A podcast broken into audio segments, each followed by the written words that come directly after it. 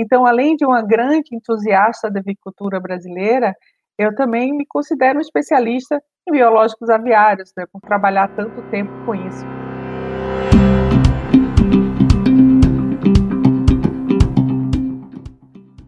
Olá, eu sou a Eva Onca, é, eu sou médica veterinária, uma entusiasta da avicultura brasileira, né, me considero um especialista em avicultura, porque trabalho com isso há muitos anos, desde que me formei. Aliás, eu brinco que eu tenho 47 anos de avicultura, porque eu nasci numa granja e frequentei aviários desde que me entendo por, por gente.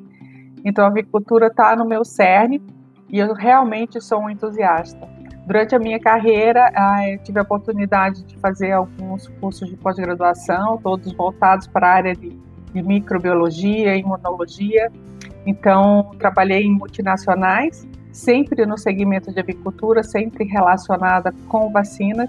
Então, além de uma grande entusiasta da avicultura brasileira, eu também me considero um especialista em biológicos aviários, né, por trabalhar tanto tempo com isso.